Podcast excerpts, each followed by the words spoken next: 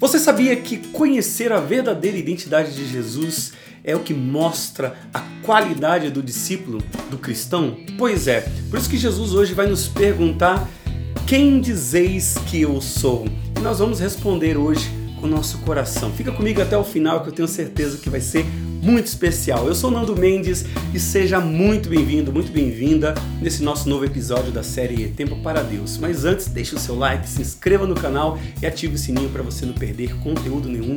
E vamos lá, nosso momento de intimidade com o Senhor.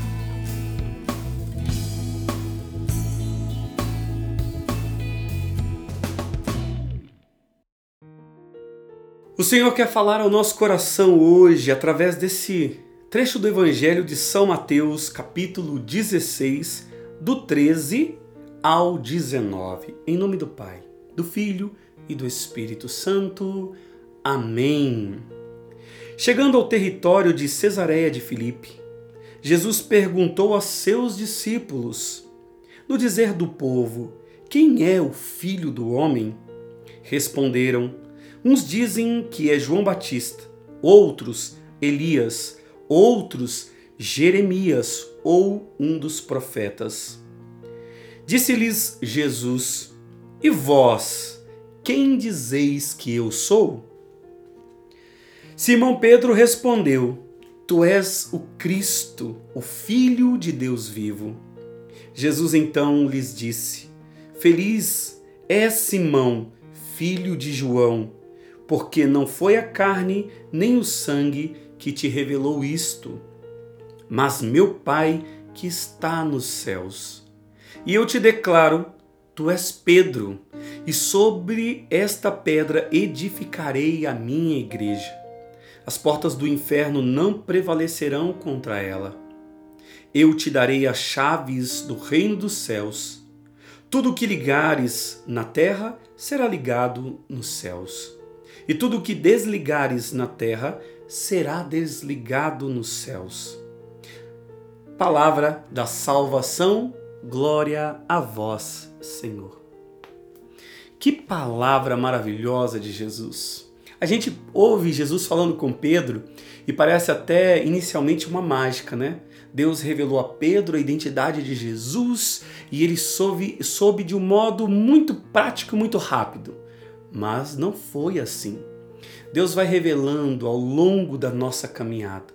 Assim aconteceu com Pedro e assim deve acontecer com cada discípulo de Jesus, com cada cristão. Aqui está uma característica de Pedro que recebeu uma grande bênção de Deus, que recebeu uma grande, vou dizer assim, é, responsabilidade, mas uma graça de ser o líder da igreja, o chefe da igreja. É Pedro ele foi preciso em falar a identidade de Jesus.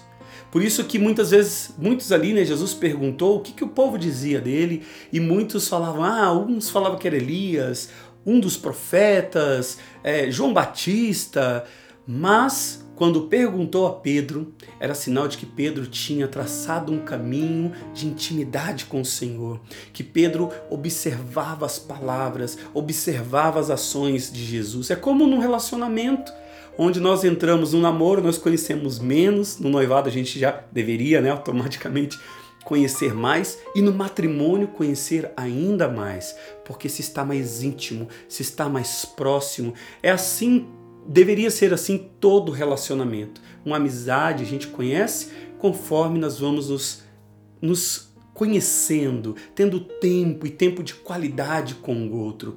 E Pedro, ele chegou a essa conclusão de Jesus era o Cristo, o Filho do Deus vivo. Por quê? Porque ele tinha intimidade com Jesus porque ele buscou conhecer verdadeiramente a Deus. Havia sinceridade. E, gente, por que havia essa sinceridade nas palavras de Pedro e por que havia a consciência de quem era Jesus? Aí Jesus confiou a ele as chaves da igreja. Talvez nós não recebemos muitas bênçãos ou não recebemos muitas graças de Deus pelo fato de nós não termos o conhecimento de quem é Jesus de fato? Será que você conhece Jesus? Olha, na época de Jesus havia um, algumas pessoas que diziam também conhecer o Senhor. Né? Tinha aquelas que achavam maravilhoso o ensinamento de Jesus, as palavras dele, mas não se comprometiam com ele e nem com o reino dele. Existiam também os outros, né? aqueles que até achavam que Jesus deveria ser como o novo Davi, ou seja, alguém muito mais voltado para a política, né? alguém que viesse governar como o rei Davi, conforme as suas concepções, diante das suas limitações. E Jesus, não, ele, ele surpreendeu. Ele veio como realmente deveria ser, como o Messias enviado do Pai, não nas limitações da concepção daquela época. Tinha gente que achava, olha, muito bonito o que você fala, mas não se compromete. E tinham outros ainda que achavam que Jesus era o milagreiro. Era aquele que fazia os milagres, então, por causa dos seus interesses, buscava Jesus.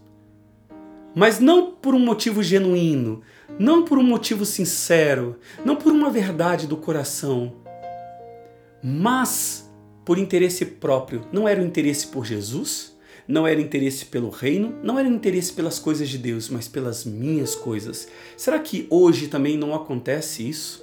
Será que nós temos uma clareza, vou colocar nós aqui, temos uma precisão como teve Pedro?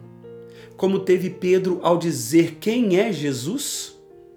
E esse é o convite que Jesus faz a mim e a você, porque, queridos irmãos, a qualidade do discípulo, ou seja, do verdadeiro discípulo, é conhecer a identidade do Mestre e vice-versa.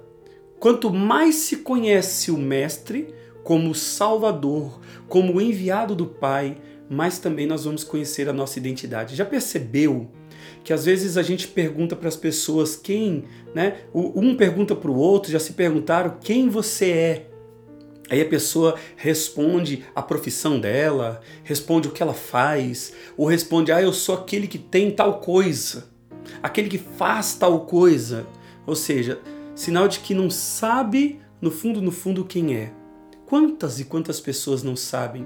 Mas aqui não é um julgamento, não é um julgamento, é o jeito de cada um de aprender a fé, ou de aprender de Jesus, ou aprender de si mesmo, ou falta de aprendizado, falta de autoconhecimento. Vamos pedir a Jesus nesse momento de oração a graça de sermos precisos como Pedro, a graça de como discípulo e verdadeiro discípulo que quer crescer na vontade de Deus, conhecer a Jesus, se importar com aquilo que Jesus diz, dar importância para as palavras de Jesus, mas o da importância não é achar só bonitas as palavras de Jesus, mas é sim querer trazer para a sua história, querer trazer para a sua vida, querer trazer para as suas ações. Sim, Jesus, me perdoe pelas vezes que eu me deixei ser levado, Senhor, de um jeito errado, de uma concepção errada de quem é o Senhor. Me perdoe, Senhor, das vezes que eu não fui genuíno, genuíno e verdadeiro na minha forma de me relacionar contigo, na minha forma de te buscar. Misericórdia quando eu também te busquei como um milagreiro, Senhor.